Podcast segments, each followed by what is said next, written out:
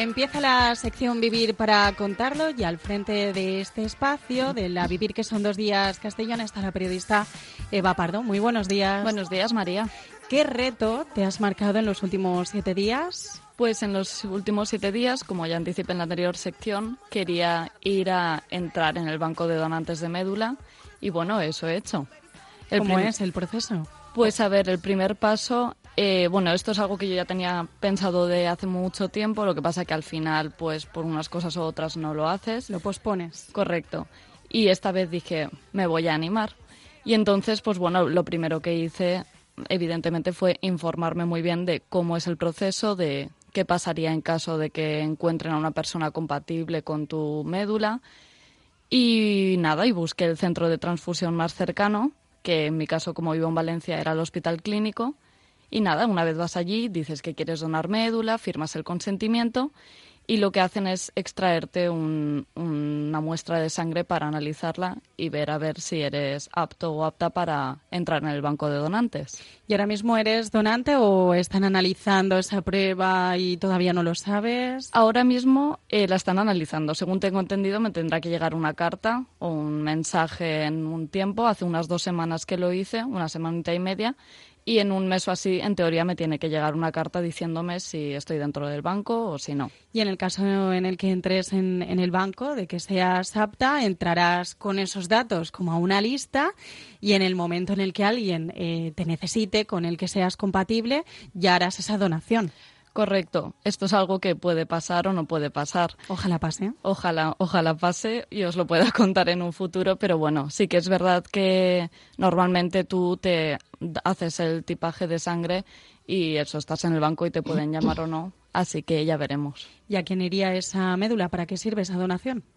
Pues esto es algo que yo tenía muchas dudas porque eh, la donación de médula se asocia sobre todo a enfermos de leucemia, porque bueno, según me han explicado los expertos con los que ahora hablaremos, eh, la leucemia es una de las patologías oncológicas más conocidas, pero bueno, también puede ir para eh, otros enfermos oncológicos de hueso, otras enfermedades relacionadas con la médula. Pues si te parece, ya que has dado a entender que tenemos aquí a dos expertas, eh, pasamos a la segunda parte de estas secciones. Primero, tú nos explicas el reto y segundo, eh, escuchamos a las voces expertas. ¿Quieres presentarlas tú? Sí, por un lado tenemos a Puri García, que es miembro de la agrupación Médula Castellón y donante de médula, y por otro tenemos a Maite Picón, que también es miembro de la agrupación y además eh, padece mieloma múltiple. Buenos días a las dos. Buenos días. Esto espacio, pregunta. Bueno, a ver, en primer lugar a mí me gustaría saber, eh, Puri, cuáles son los requisitos para que una persona pueda donar médula. Bueno, pues como también te habrás informado, en primer lugar el requisito primordial es tener entre 18 y 40 años. Hace apenas unos años, hasta los 55 años, te podías registrar en el REDMO, que es el Registro Español de Donantes de Médula Ósea, que la Fundación Josep Carreras quien la regenta desde el año 91 y luego ya en el, en el 94 pasa a formar parte del sistema sanitario y, esa es la principal. Ahora nos han bajado a los 40 porque se ha comprobado que la idoneidad de, esas edades para, para, la calidad, digamos, de las células madre de nuestra médula ósea. Y una vez recurrido eso y estar sano, tienes que estar bien informado. Sin estar informado no se aconseja que sea uno donante porque de hecho habrás firmado una hoja de consentimiento informado Correcto. previa al tipaje. Sí. Que es un tipaje lo que se hace en una donación de médula. Lo que hacen es con esta, eh, esta muestra que has entregado, ahora la descompondrán y sacarán tu HLA, que es el marcador de compatibilidad, los, son los antígenos leucocitarios humanos, y esto es lo que se queda en el redmo, esperando a que alguna persona de cualquier parte del mundo que esté asociada al plan pues pueda necesitarte. O sea que, podemos encontrar a nuestro donante en, cualquier parte del mundo. Es una, es una, red global. Efectivamente, en cualquier parte del mundo que esté dentro de este banco de, y siempre será anónimo, ¿no? Siempre. En España, en España es anónimo y además altruista, altruista perdón, no, no vas a recibir ni una compensación económica ni ninguna gratificación más que la propia satisfacción de decir estoy salvando una vida. es lo más importante. Esto es lo mejor ¿no? de una persona, pero lo más importante es estar informado. Sí, y por eso también recomiendan que en caso de que te cambies de domicilio de teléfono, informes al banco porque es muy importante que si en cinco años te quieren localizar, tú estés ahí para hacer esa donación. Y bueno, Puri, en segundo lugar, si alguna persona que nos esté escuchando quiere ir a donar en Castellón, ¿dónde lo puede hacer? Si ya es donante de sangre, que es lo ideal, porque bueno, donando sangre sabemos que estamos salvando tres vidas en cada donación. Eh, las mujeres podemos hacerlo tres veces al año, los hombres cuatro. Y es un poco incongruente querer tener la posibilidad de poder salvar a uno entre cuatro mil personas, en caso de tener la suerte de ser compatible con la médula, querer salvar a una persona y no querer salvar cada tres meses o cada cuatro a tres personas, ¿no? Es la importancia de ser donante de sangre siempre. Y además saber cómo responde tu cuerpo, ¿no? Ante una extracción de sangre de un poco más cantidad. ¿Y entonces dónde pueden acudir? ¿Pueden... Cuando vas a un centro de donación a donar sangre de forma periódica, allí mismo, antes de hacer la donación efectiva, firmas eh, un papelito o rellenas con los datos y allí mismo puedes decir que quieres ser donante. Allí te dan la hoja de consentimiento informado, miras y sacarán y ellos ya toman todos los datos y son se encargan. Vamos a escuchar a, Maite porque si no nos quedaremos sin, sin, tiempo y el testimonio de Maite también es muy importante. Sí, bueno, como hemos explicado antes, la donación de médula no solo sirve para enfermos de leucemia. Hoy está con nosotros Maite que tiene mieloma múltiple. Y bueno, Maite, si nos puedes explicar un poco en qué consiste el mieloma múltiple. el mieloma múltiple es una enfermedad en la, en la sangre y bueno, es que puede, es un poco complicado ¿eh? de, de explicar. Eh, esto afecta, el mieloma múltiple afecta a los huesos y en mi caso los huesos y a los riñones. Vale.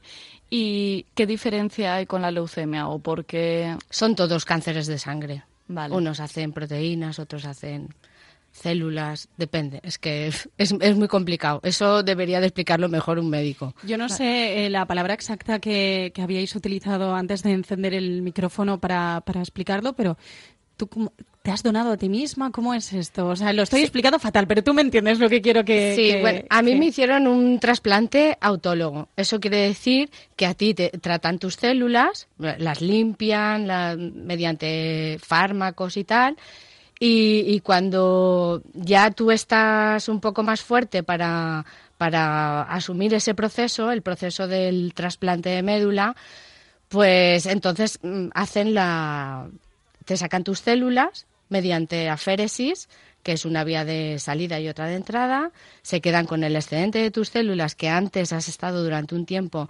pinchándote unas inyecciones hematopoyéticas para que hagas muchas células, muchas células se vayan al torrente sanguíneo, entonces se quedan con ese excedente de células, pasa un tiempo que tú te has recuperado de todo eso y entonces ya entras en, en una cámara de aislamiento que dice, una habitación aislada, te dan unas quimioterapias muy agresivas porque te tienen que dejar a cero de todo para que tú recibas esas células ahí a tope de fuertes. Y, nada, entonces ahí a, partir de ese día, cuando tú estás a cero, se cuenta el día cero. Entonces ese día te infunden las células. En mi caso ahora me han hecho esto. Lo que pasa es que el tipo de cáncer que yo tengo, de momento no existe una cura para él, ¿vale? Entonces, de momento me han hecho esto, yo estoy bien y ya me olvido. Yo, yo vivo olvidada ya de, lo que mejor, claro que sí. ¿Vale? Pero bueno, hay gente que tiene otro tipo de, de leucemias o linfomas o tal, que les hacen el autotrasplante y están perfectos ya para toda la vida. ¿Vale? esperemos que sea el caso. Esperemos que sea el caso, claro. no, que no lo dudes.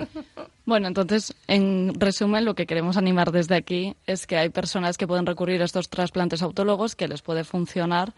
Pero bueno, desde aquí lo que queremos hacer es animar a la gente a que done porque es el objetivo, claro, porque puede salvar vidas y bueno, nunca sabes cuándo vas a recibir esa llamada. Así que esperaremos y a ver si pasa. ¿Algún mensaje para mm, remarcar la importancia que Nada, tiene sobre todo informarse. Eh, la mayoría de jóvenes eh, no se hacen no por falta de solidaridad, sino por falta de información. Claro. Te puedes hacer donante, eh, puedes ser llamado o no. Si llamas, pues, te llaman, pues es una bendición el saber que puedes salvar la vida de otra persona, informarse a través de la página de la Fundación Josep Carreras. Nosotros también tenemos en las redes sociales Médula Castellón. Cualquier duda que podáis tener a través de nosotros podemos solucionarla. Y luego, pues nada, eh, cualquier cosa que queráis saber o venir un día y con más tiempo poder explicarosla sobre el tema, cómo se lleva a cabo la, la, donación y demás de por parte del donante sin ningún problema. Estupendo. Maite Picón, Puri García, muchas gracias. A vosotros por contar con esta información. Eva, muy interesante. Me alegro mucho que te hayas hecho donante. Voy a intentarlo yo también, ¿vale? Eh, y ya háblanos del siguiente reto. Pues el siguiente reto, previo a las Navidades y los polvorones y los turrones, voy a hacer la semana sin azúcar añadido, sin ultraprocesados, etcétera, que ahora también está muy de moda. Así que aquí os contaré. Vale, muy bien. Y luego, eh, previamente a la Navidad, eh, tendremos ese testimonio de los azúcares son malos, azucaca le llaman. Azucaca, pues eso. Eva, muchas gracias. Un saludo. Hasta luego.